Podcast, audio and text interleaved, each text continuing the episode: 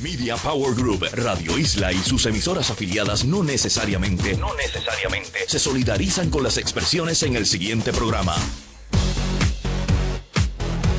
Buenas noches, estamos en en vivo y online como todos los viernes. Se dirige usted la licenciada Julisette Colón Bilbraud. Es como siempre un placer estar ante los micrófonos de Radio Isla 1320, que usted sabe eh, que puede escucharnos igualmente a través de la web www.radioisla1320.com. Si está en el carro, en el tapón, pasándola de fin de semana largo, pues puede sintonizarnos a través de la aplicación de Radio Isla Móvil, tanto para la plataforma de iOS como la plataforma Android y otros teléfonos inteligentes.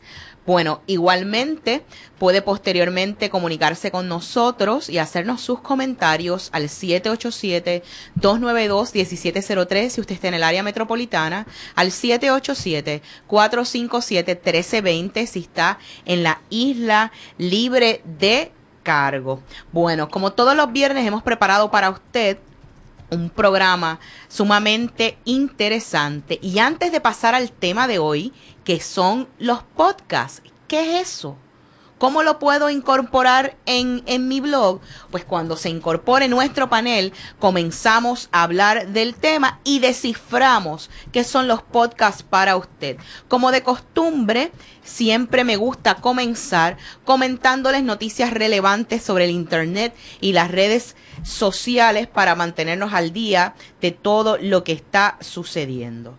No sé si lo sabe, pero si no lo sabe, escuche con atención puede ser que este lunes usted no tenga acceso al Internet y que experimente lo que ya se ha eh, nombrado en, en la web como el lunes negro. Y no es que usted se va a ir de compras con precios especiales, no. Es que su pantalla y su acceso al Internet se va a ver negro. ¿Por qué va a estar pasando esto? Pues permítanme darles un poco de trasfondo de lo que estamos hablando. Hay un malware que quizás como comúnmente nos referimos con relación al lenguaje de las computadoras, eh, como un virus, ¿no? Hay un malware que se ha nombrado DNS Changer. Esto no es otra cosa que no sea el, el producto de la obra de unos piratas cibernéticos que tenían, ¿ok? Tentáculos alrededor de diferentes partes del mundo.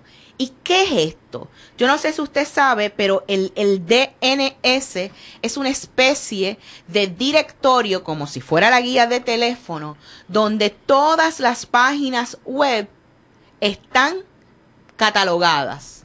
Y están catalogadas en base a una numeración. Es como una guía de teléfonos, punto.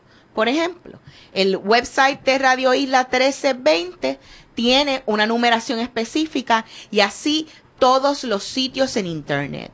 Pues estos piratas lo que hicieron fue crear este virus que se aloje en su computadora para sin usted estar consciente de que está ahí, redireccionarlo y llevarlo a portales donde buscaban saquearle a usted aún más su computadora y coger toda la información que pudiese usted tener disponible o descuidada los accesos en la computadora. El año pasado, el FBI exitosamente intervino con estos piratas y parte de lo que allanó fueron los servidores. Los servidores es el lugar donde residían todas estas direcciones de ustedes que habían tomados de esa guía telefónica y mire lo que pasa, pasaba esto. Usted trataba de marcar el número de la página de Radio Isla 1320.com y aunque usted estuviese marcando ese número, como puede ser por ejemplo el 787-292-1703 y usted lo está viendo frente al teléfono y lo está marcando, pero ese número parece como que está redirigido y lo, y lo iba a llevar a usted a otro sitio. Pues, ¿qué sucede? El FBI intervino exitosamente en contra de estos piratas y se apoderó de esa guía telefónica chatarra, ¿no? Donde a usted lo habían listado sin usted saber. Sin embargo, a pesar de haber advertido a la comunidad y tratar de tomar medidas, era tanto el daño que estos piratas cibernéticos habían hecho y, y tanto se había regado este malware que el FBI, para de momento no dejar a todo el mundo sin Internet o a gran parte de las personas sin Internet, decidió preservar y mantener activos esos servidores.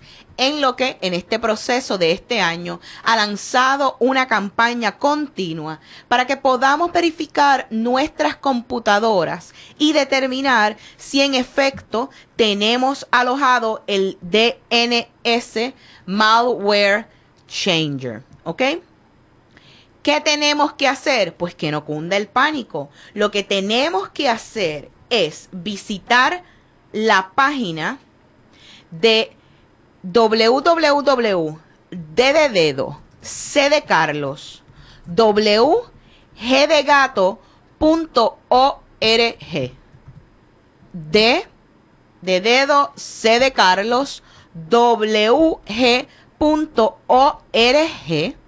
y ahí va a encontrar una pestañita en la parte superior de la barra de navegación de la página que dice Detect. Inmediatamente llegue a esa sección de Detect, va a pulsar el enlace que aparece allí, que es DNS guion OK.us. DNS guion OK.us. Si usted le da clic desde su computadora y lo redirige a una página donde le sale un muñequito verde y le dice todo está bien, pues feliz y contento. Sin embargo, si su computadora está infectada, se lo va a dejar saber y lo va a referir a los correspondientes enlaces para que usted pueda removerlo de su computadora y que no pierda su acceso al Internet. Gente, aquí no nos podemos tirar la típica de los puertorriqueños.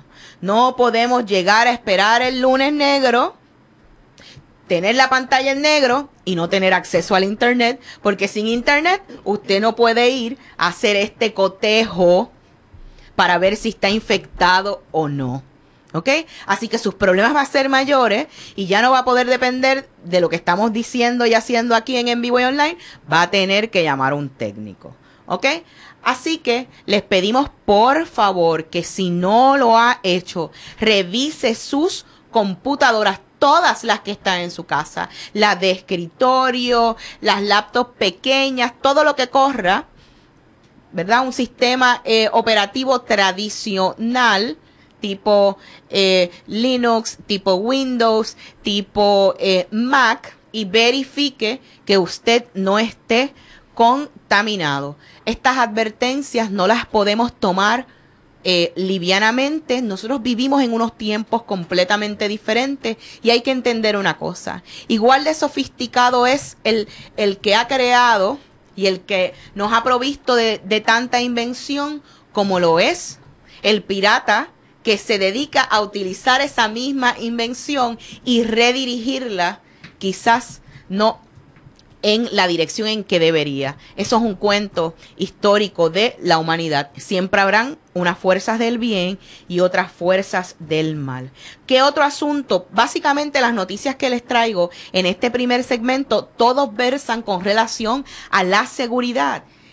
En esta ocasión voy a estar hablando con ustedes de una especie de scam, de una especie de treta que se está llevando a cabo específicamente a través de su correo electrónico con relación a Facebook. Estamos, usted puede recibir un correo electrónico de Facebook que parezca legítimo, de Facebook diciéndole ¿ok?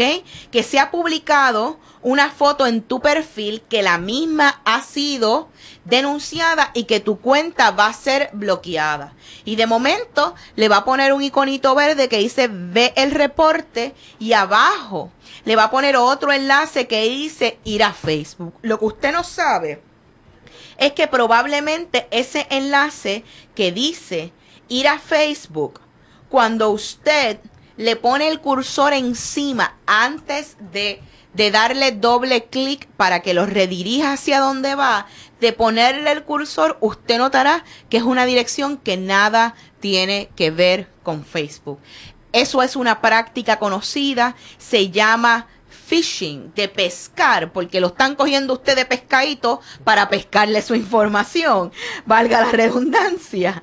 Así que tenga mucho cuidado con esto. Facebook no va simple y llanamente porque se reporte alguna foto o alguna entrada en su perfil a bloquearle el acceso, salvo que usted tenga un patrón reiterado de conducta de esa naturaleza. No se preocupe que vamos a estar publicando como siempre en Twitter, si no se los dije al principio, por favor nos puede seguir con el hashtag signo de número EO1320 en Facebook, en nuestra página de en vivo y online y después en nuestra página de en vivo y online.com para tener los enlaces para que usted pueda corroborar esto. Y como si fuera poco, déjeme decirles, también tengo otra alerta, ¿no? Y esta nos viene a través de Twitter han creado una cuenta en Twitter. Esto es increíble. El ingenio de la gente y es increíble la ingenuidad de la gente también. Han creado una cuenta en Twitter que se llama, y con calma, porque les voy a dar la dirección y no se vayan a volver locos de momento. ¿Ok? Arroba need a debit card. ¿Ok? Arroba need a debit card. Y esa cuenta, lo único que le hizo usted es bastante sencillo si tú me sacas una foto de tu Mastercard débito, de tu Visa débito, de tu tarjeta de crédito débito, la que sea, yo te voy a retuitear. Óigame, ¿para qué usted cree que lo van a retuitear? Van a tomar el número de su tarjeta de crédito. Increíblemente, ya hay fácilmente sobre 40 eh, retweets en esta cuenta que acaba de comenzar Así que, claro que sí, en esta cuenta que acaba de comenzar, así que tenga mucho cuidado. Déjeme decirle que para la fecha en, que eh, de este artículo, que fue el 3 de julio, el que estoy compartiendo con ustedes, ya tenía 5.509 seguidores. O esos son 5.509 potenciales tontos, o mi segunda teoría es que nos encanta el morbo y que estamos ahí pendientes a ver qué pasa cuando fotografiamos la tarjeta de crédito. Me han pedido que por favor repita las direcciones a las que debe ir. Lo primero que le tengo que decir es que todo lo va a escribir en minúscula. ¿ok? Que todo esto va corrido salvo cuando se le indiquen los puntos y repito nuevamente. Usted puede acceder a la página que tiene toda la información sobre esto, que es de de dedo, C de Carlos, W, G, punto, O, R, G. D de dedo, C de Carlos, W, G de gato, punto, O, R, G. Ese es el, el, portal que tiene toda la información. Si quiere ir directo al enlace para verificar si su computadora está o no contaminada, vaya a D NS, D de dedo, N de niño, S de sol, DNS, guion, OK, como en OK, OK.us, US. Como diría Ignacio de US of A. Volvemos. www.dns-ok.us. ¿Ok? Así que, como usted ve, los, los los ataques cibernéticos, los virus, los intentos de tomarnos de tonto para que demos nuestra información abundan constantemente. Un compañero eh, nuestro, Joel Villarini, dijo muy temprano en este juego que la privacidad era ciertamente el lujo de estos tiempos y todo el mundo anda tras la suya. Tenemos que hacer una pausa y al regreso se integra nuestro panel de en vivo y online y hablamos sobre los podcasts. No se vaya nadie que regresamos. Y estamos de vuelta aquí en En Vivo y Online y con nosotros nuestro panel. Buenas noches, Ginesa. Hola, buenas noches. Bienvenida. Gracias. Buenas noches, James. Saludos, buenas noches a todos. Bueno, el tema de esta noche es eh, los podcasts, ¿no? ¿Qué, ¿Qué es un podcast? ¿Cómo se utiliza? ¿Cómo lo puedo incorporar en, en la web? Eso es el tema. Pero lo primero que le tenemos que dejar saber es que en vivo y online ya tiene su podcast. Eso le permite que si por alguna razón usted no pudo escuchar el programa, durante la transmisión regular, que pueda a su conveniencia escucharlo durante la semana y que se ponga al día para el próximo viernes. Nos encuentra en iTunes, bajo, en vivo y online. ¿Quieres empezar, James? Eh, tendré que empezar. Sí, vamos. Eh, bueno, primero, primero que todo, vamos a hablar de, de, la definición más o menos de lo que es un podcast, porque todo el mundo tiene una definición distinta en este planeta, pero realmente hay una sola definición, y es que eh, el podcast prácticamente, prácticamente es un archivo de audio o de video que podemos distribuir a través de la internet por medio de suscripción. O sea que eh, las personas necesitan suscribirse, nosotros tenemos que facilitarle el medio, el medio de suscripción, y de esa manera cada vez que creamos un contenido nuevo, la persona lo va a acceder automáticamente a través de un agregador. Y un agregador es un programa que se encarga de capturar los, los feeds de, la, ¿verdad? de las fuentes de cada uno de los podcasts que estemos suscritos, verificar qué hay nuevo en cada uno de ellos y si hay algún eh, programa nuevo, ya sea de, de, video o de audio, lo puede bajar automáticamente a nuestra computadora y si lo tenemos así programado también, lo podría bajar directamente hacia nuestro dispositivo móvil, que podría ser un iPhone, un, Android, una tablet, eh, etcétera. O sea que en el caso, por ejemplo, de, de, nosotros específicamente en vivo y online, aquellos que ya están suscritos a nuestro podcast, en el momento que subimos nuestro último, nuestra última grabación de nuestro último programa, automáticamente se enteraron a través de la suscripción y automáticamente les bajó el programa para que lo pudieran escuchar eh, a su conveniencia desde su computadora, desde su teléfono móvil o, o su tablet. Así es, en el caso, por ejemplo, de, del iPhone, el, eh, el iPhone está estrenando una aplicación separada para podcast, porque antes los podcasts estaban eh, ligados eh, al iTunes Music Store, pero ahora han segregado la aplicación y tan pronto usted lo abre, ve la notificación de si ha recibido un, un nuevo episodio de cualquier podcast que usted está siguiendo. Bien, el podcast eh, no es algo muy viejo, pero tampoco es algo muy nuevo. Básicamente, alrededor del año 2004 fue que surgió esta, esta, esta modalidad en, en, cuanto a distribución de información, utilizando el mismo sistema de RSS que utilizamos para suscribirnos a, un blog o suscribirnos a, las noticias.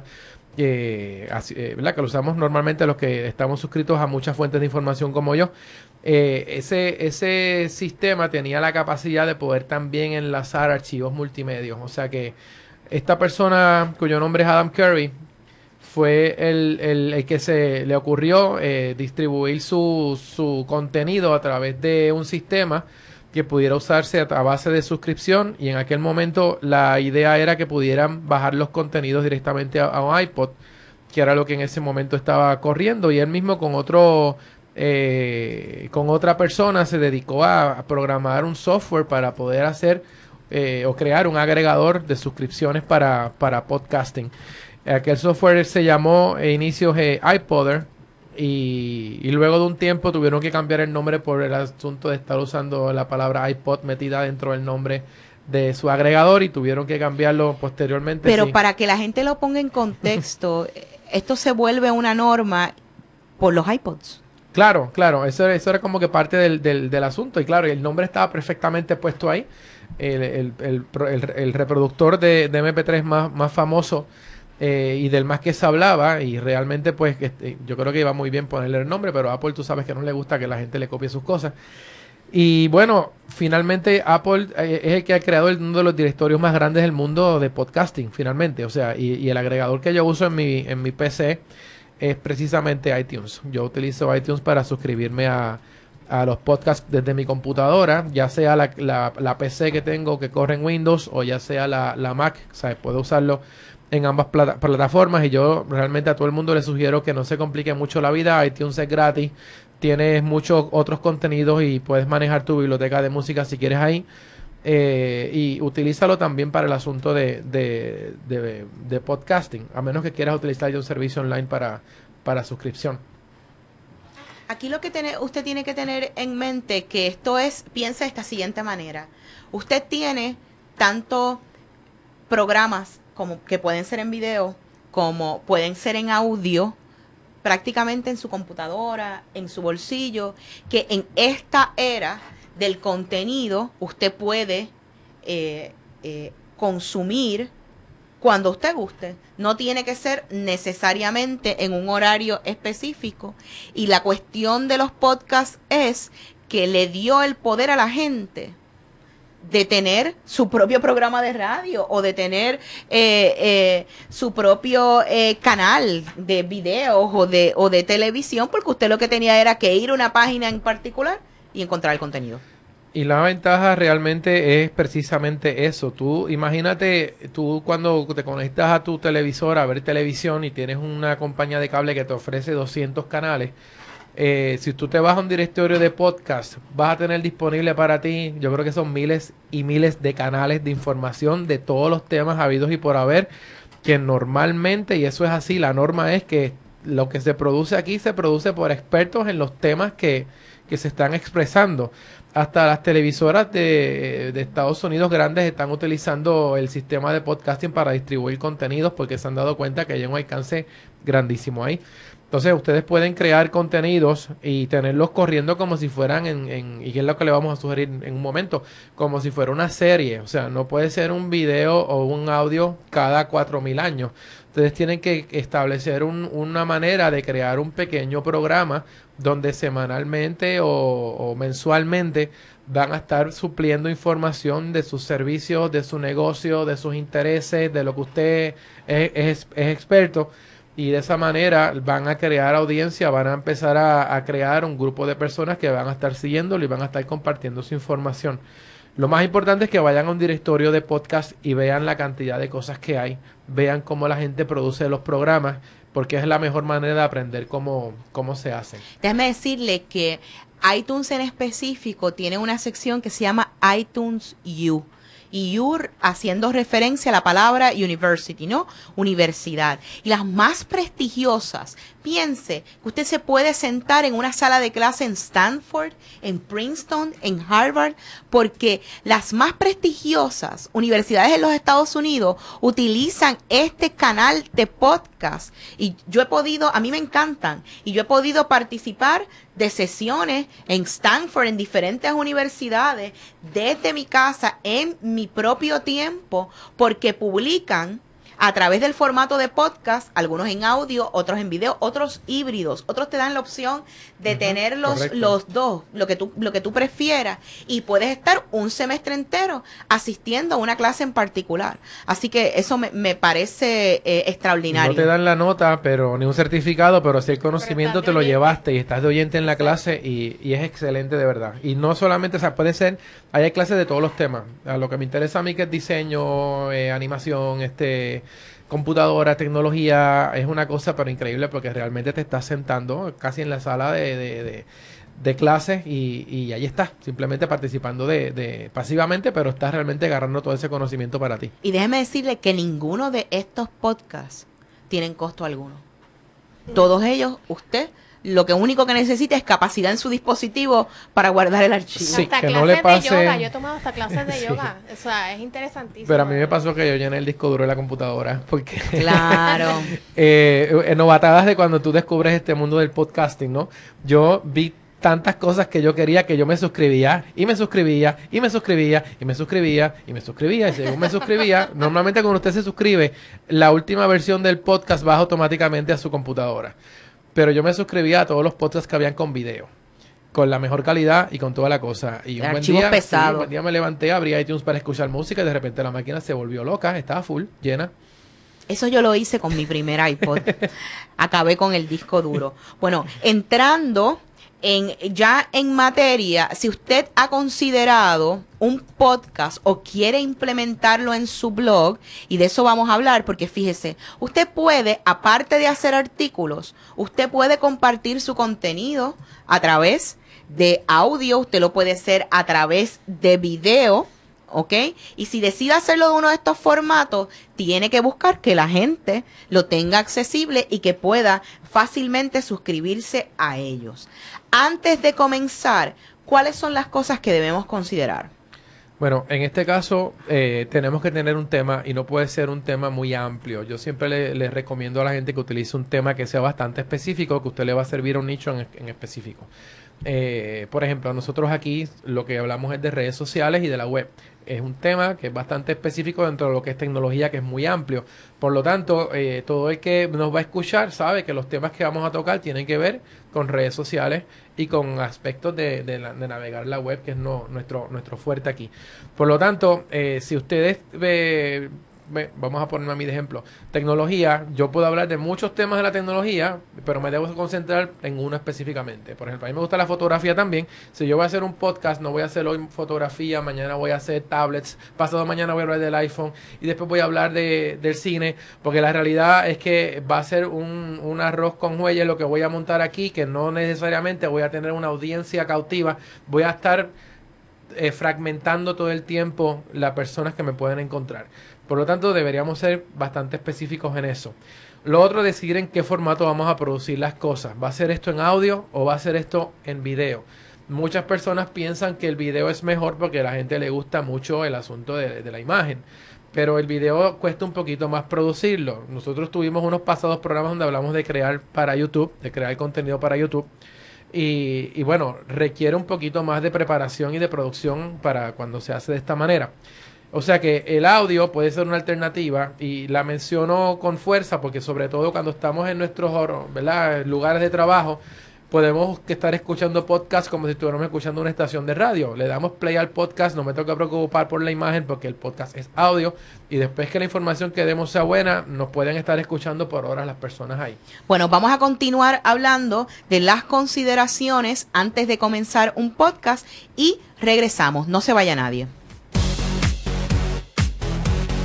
Y regresamos aquí a En Vivo y Online. El tema son los podcasts y ya íbamos discutiendo de cuáles son las consideraciones antes de comenzar a preparar nuestro podcast. Mira, después que eh, seleccionamos si vamos a trabajar en audio o en video, es muy importante pensar en cuánto va a durar cada episodio.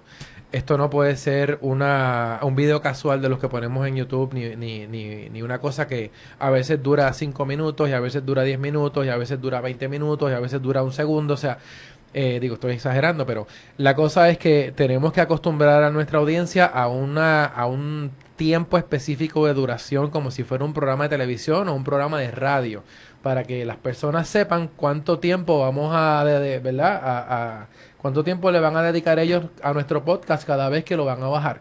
No debemos tener un, podcast que tenga una, ¿verdad? Fluctúe demasiada diferencia entre la duración de cada uno de los capítulos.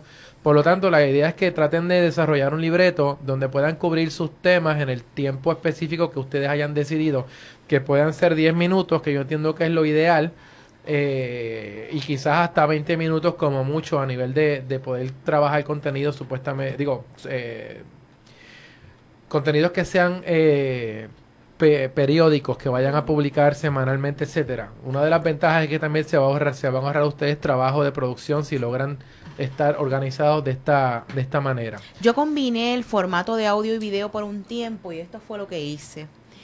yo en, en un principio, como yo lo que quería era hacer un videoblog, lo que había en mi podcast era el audio y en mi blog el video. Porque entendía que hace sentido, la mayor parte de los podcasts se escuchan a través de un MP, MP3 o algún dispositivo móvil y que hacía sentido que fuera que fuera de audio, ¿por qué? Porque guiando no lo puedes mirar, Correcto. haciendo otras cosas no lo puedes mirar, la idea era que lo escuchara y entonces jugué con eso y, y destiné ese canal en un principio solamente para, para audio y dejaba el video en el website. Otra cosa a considerar sería quién sería él o los anfitriones o los, los participantes en el, en, el, en el podcast. En este caso, siempre, bueno, si usted está solo y quiere hacerlo solito, no hay ningún problema. Pero yo creo que es importante también tener más de una persona, sobre todo si el podcast es un poco extenso. Eh, escuchar una sola voz por 20 minutos es, es aburrido, a menos que la persona realmente sepa lo que está haciendo frente al micrófono. Es muy parecido a lo que hacemos aquí en el programa, que normalmente, pues como todos tenemos opinión y somos diferentes timbres de voz y somos diferentes personas, se hace un poquito más llevadero el asunto y además las opiniones diversas ayudan muchísimo a, la, a que el podcast se vea eh, casual, que es una de las cosas muy importantes en el podcasting. Esto no, no tiene que aparecer un noticiero, ni tiene que aparecer algo Una muy serio, novela no, debería así. ser mucho más ameno y mucho más casual. Y lo otro que es importantísimo de cuántos segmentos va a cons- constar el podcast. O sea, eh, ustedes tienen que pensar, como les dije hace un rato, que esto es casi como si fuera un programa de televisión un programa de radio. Tiene que haber una musiquita de introducción, algún mensaje de bienvenida. Ustedes deciden que, de qué va a ser el tema, ¿verdad? Pero sí, a modo de ejemplo, eh, una sección de noticias, una sección de entrevistas, que siempre traigan una persona de- del, tema que ustedes toquen para que lo entrevisten y tengan contenido adicional. Alguna sección de anuncios o de cosas que ustedes quieren comentar. Eh, una vez finaliza o tienen ya todo, eh, ¿verdad? Esas secciones están corriendo. Algún tipo de sección de comentarios finales, reflexiones sobre lo que se habló en el tema, anuncios de la próxima, eh, de la próxima edición que van a incluir, etcétera. Y luego le ponen una despedida sencilla que puede ser simplemente se despiden con una música de fondo y ahí terminan el podcast. Y, con ese mismo eh, libretito, ustedes todas las semanas producen el producto y van a realmente a- a tener a la audiencia acostumbrada ya a un formato, a una duración de tiempo y se le va a hacer mucho mejor a ustedes producir y mucho mejor a las personas que lo van a estar escuchando, pues aceptar el, contenido que le están produciendo. entienda que lo que necesita, todo lo que le está diciendo James es tan sencillo como pensar en un libreto. Usted tiene que tener una introducción, usted tiene que tener un área donde va a desarrollar un contenido, tiene que despedirse, pero antes de irse usted tiene una misión con esto, porque por alguna razón usted está haciendo este podcast, pues lógicamente diga a las personas cómo contactarlo, eh, si le van a enviar preguntas, etcétera. Y acuérdese seguir siempre este formato y bien importante, eh, todo esto a lo que viene eh, atado, y en esto Ginesa nos puede comentar algo, es al concepto de branding. ¿Ok? Este podcast, igual que todo lo que usted hace en su blog, te lo tiene que convertir en una marca personal suya. Y por lo tanto, debe, es, esa introducción debe relacionarse con usted. Igualmente cuando usted va a cerrar y la forma de promocionarlo tiene que estar todo como en ese paquete. Claro, eh, el mensaje, todo lo que se esté diciendo, todo ese contenido tiene que tener un orden lógico con lo que usted promulga, la cultura de su negocio, con la misión, con la visión, porque así usted va a estar acostumbrando al público y el público se va a identificar con lo que usted está produciendo en esos podcasts, sea el blog, el- como le hemos dicho an- anteriormente, ¿no? Que todo lo que se produzca sea este, nuestros mensajes por Twitter, por Facebook, el blog. Y definitivamente el podcast tiene que tener una identidad, que la gente esté acostumbrada a esa misma palabra, a la música, a la introducción, las letras, todo. Todo tiene un orden. Así que esto va en conjunto con la identidad de, de su negocio, de su actividad, igualmente en su blog. Bueno, ¿cuáles son las cosas que vamos a necesitar para esto? Pues lógicamente usted necesita contenido de audio eh, eh, o de video Y déjeme decirle, los podcasts no son fáciles y, aquí James va a venir a hablar conmigo en el sentido de que usted tiene que saber en qué formatos va a trabajar, porque cualquier cosa le graba a usted audio. En el principio, cuando yo comenzaba, los míos tenían 25 eh, coquis de fondo este, tenían el ruido de lo que estaba pasando en casa y entonces entendí, como no tenía nada sofisticado, entendí que esa era la razón para tener esa música de fondo, porque iba a quitar la distracción que los vacíos y otro tipo de ruido hacían en cuanto a ese delivery. Las cámaras de video, ya James lo ha dicho, recuerde que ahora todo lo vemos en alta definición, nuestros celulares están equipados para ver videos de alta definición. Así que yo también aprendí esa lección de que había que mejorar la resolución de esas cámaras para que pudiesen seguir. ¿Cuáles son los formatos compatibles? Usted tiene que hablar lenguaje de Apple. MP3, MP4, .mov o .avi, ¿ok? MP3 o MP4 para audio, ¿ok? .mov, .avi para video. ¿Cómo esto funciona? Usted va, grabó, tomó el audio, perfecto el video y lo publicó en una entrada en su blog. Pero ¿qué pasa? Su blog tiene un stream, un feed, un torrente de información que lee todo lo que anda en el internet, sean ya las, eh, los teléfonos celulares, sean ya las computadoras, y lo tiene que leer libre de cuanta cosa haya en su blog que no sea el contenido. Para hablarles un poco más en detalle, ¿ok? Ya de esta parte un poquito más técnica sobre los podcasts, lo haremos al regreso de la pausa. No se vaya nadie. Y estamos de vuelta aquí en En Vivo y Online. Y yo no sé si ustedes se dieron cuenta, pero corté el segmento antes pensando que ya Seda me había dicho que nos tocaba hacer la pausa, pero no importa. Es como él dice, ya salimos de eso. Y estamos en vivo, definitivamente. Y online también. Bueno, pues estábamos hablando de que usted tenía su entrada de audio, usted tenía su entrada de de video y la publicaba en su blog y qué pasaba. Eso de momento iba a llegar a iTunes, ¿cómo es la cosa? Bueno, les explicaba que todo, todo blog tiene lo que se llama un RSS feed. Eso es un protocolo uniforme donde todos los lectores que caminan por el Internet pueden leer específicamente el contenido de lo que tiene su página y lo recogen para ser distribuido según solicite el usuario. Ese, ese, ese torrente, ese feed necesita estar codificado de una manera para que se interprete como un podcast, porque si no, se lee como otra entrada de un blog corriente y no reconoce que hay un archivo que tiene que ser eh, eh, played, por favor, denme la palabra en, en, español, que tiene que ser reproducido, perdón, reproducido por un dispositivo, ¿no? Hay, plugins, y estos son de los pro tips que les damos acá.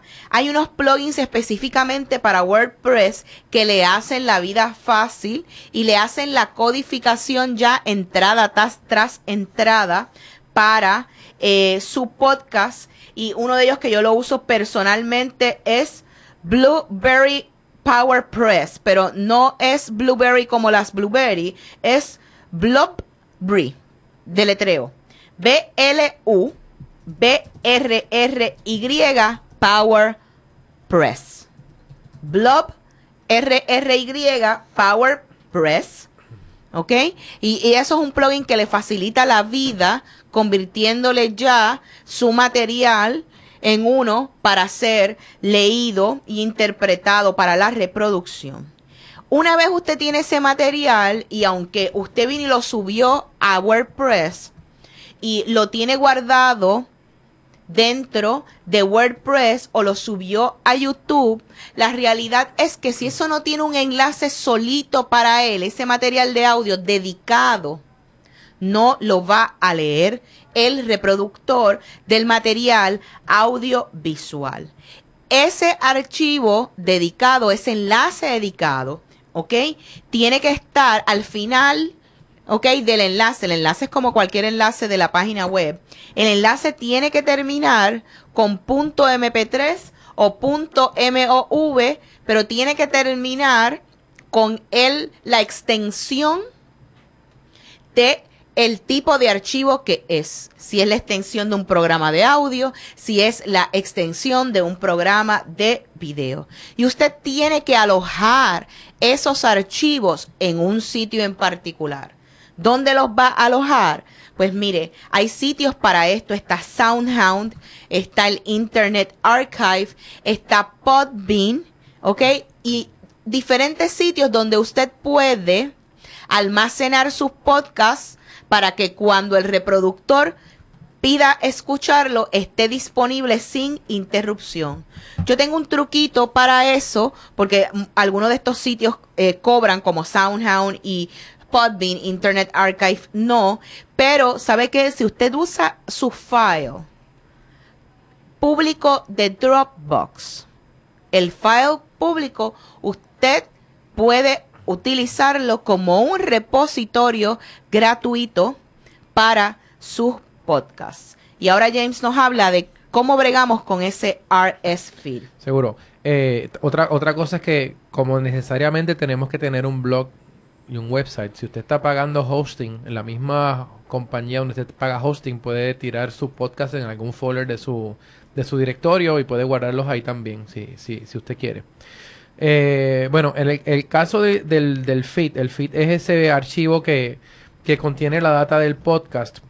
Eh, eso está, ese archivo realmente es el que hace la magia de la suscripción ese archivo se puede generar automáticamente a través de, su blog, porque su blog genera feeds RSS.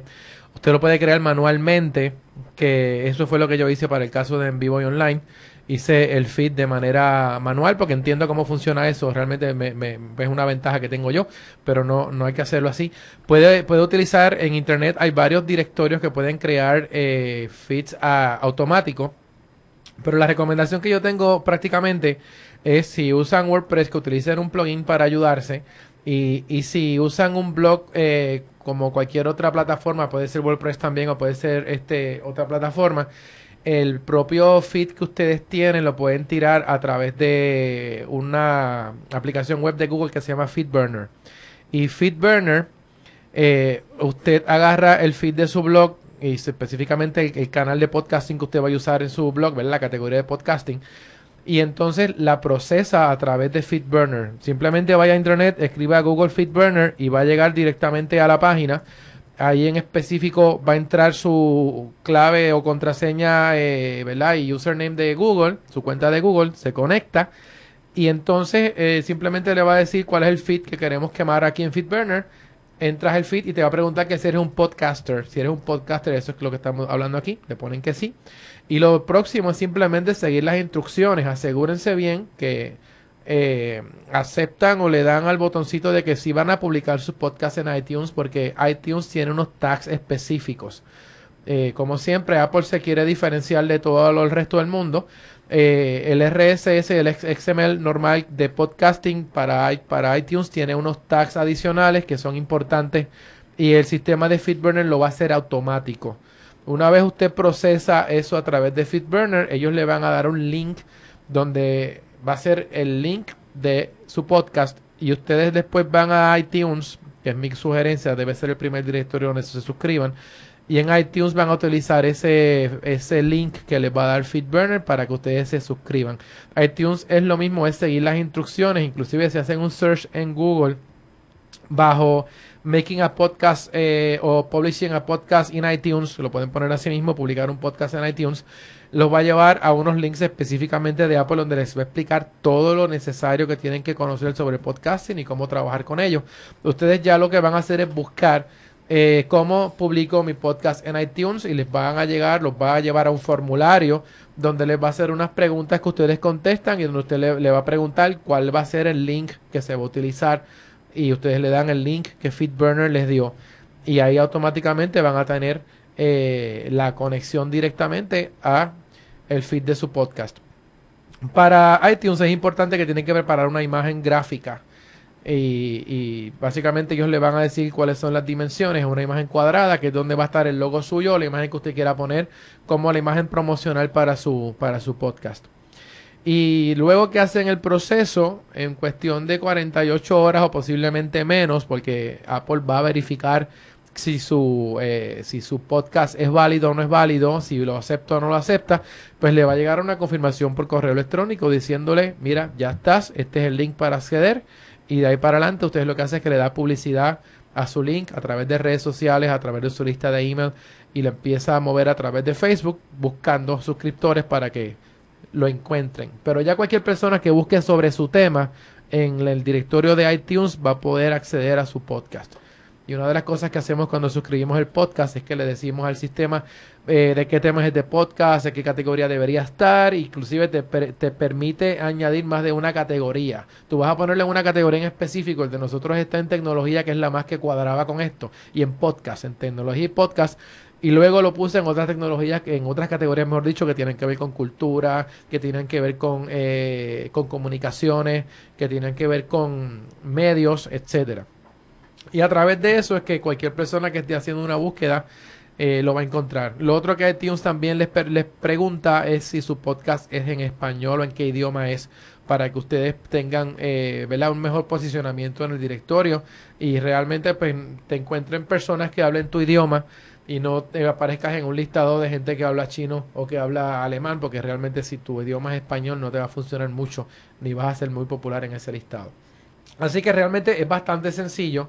Eh, yo he hecho este experimento de podcasting eh, en clases y lo he hecho muchas veces también, y lo he hecho personalmente también. Eh, el primer podcast de tecnología en Puerto Rico, y creo que el primer podcast per se que hubo en Puerto Rico, que fue el de tecnético.com, que era en audio, en el año 2005 me parece que fue que arrancamos. Y ahora mismo hay como 70, 80 eh, episodios. Claro, hay muchos episodios que inclusive en algún momento retomaremos el, el, asunto, pero estuvimos publicando en diferentes modalidades podcasting, eh, ya sea de audio y de video, y no, no fue muy, muy, pero que muy bien. Eh, FitBurner, otra de las cosas que tiene, que por eso lo recomiendo, es que tiene un, un eh, sistema de análisis de tráfico bien bueno y ustedes se pueden conectar inmediatamente, saber cuánta gente está suscrita a su feed, cuánta gente está bajando lo, ¿verdad? los podcasts y es una manera bien sencilla y bien rápida de poder enterarnos de, de cuántos resultados estamos teniendo y cuán efectivo está haciendo el podcast. Quiero aprovechar y como diría eh, Ginesa, vamos a enviarle a un, salud, un saludito a la gente que está en eh, viendo el, live stream a través de Radio Isla 1320.com y que están dejando sus comentarios en el chat. Eh, realmente nos honran ustedes siempre con su presencia y escuchándonos aquí todos los viernes. Para Android, para ah, iOS y para computadoras vienen software para, para agregadores. O sea, usted vaya al, Play, Google Play, si tiene Android, y haga un search bajo Podcast Applications y le van a aparecer unas cuantas aplicaciones muy buenas. Vaya a, igualmente al App Store en, en, en, su, en su dispositivo móvil de, de Apple, en el iPad o en el iPhone y haga una búsqueda, pero el, el, último que tiró Apple es muy bueno, o sea que realmente pueden bajar alguno comercial, pero yo acabo de bajar el de Apple la semana pasada y, realmente es excelente, es excelente, me gusta mucho cómo funciona. Y luego que ustedes se suscriban o bajen, mejor dicho, la aplicación, usted vaya al search, a la búsqueda y escriba en vivo y online y probablemente vamos a aparecer inmediatamente, porque creo que somos el único nombre que se está usando en todo, o sea, no nos confundimos con más ninguno en, el directorio no, yo de, escribí, de la prueba y salí, sí, sale inmediatamente. Sí, salimos rapidito. Bueno, hay una serie de, de, recursos y referencias que estaremos publicando en nuestros perfiles en las redes sociales. Como siempre, queremos darle las gracias a todos ustedes que han sintonizado con nosotros, a Perla Sofía, a Damaris Suárez, a Maricel García, que ya es de nuestras incondicionales, a M. Vanessa 77, ese conciencia que no falla, y ya te dimos el link para que verifiques tu computadora, Prenda Linda igualmente, así que, ah, y ni hablarle Melvin Cruz, Melvin Cruz, Melvin, perdóname, Y déjeme decirle que si vamos a repartir asientos VIP, el primero es de don José Santiago 25. Sí. Eso es así. Es siempre, Nos siempre, estaba siempre. viendo está desde con temprano nosotros. por la cámara. Ah, el segundo es para, para J. Ruiz Montes, no se vayan a equivocar. Así que, muchachos, este, siempre gracias por estar escuchándonos y por nuestro apoyo. Pero mire, para que tenga una idea de las referencias que vamos a compartir con ustedes. How to Podcast Tutorial, ¿ok?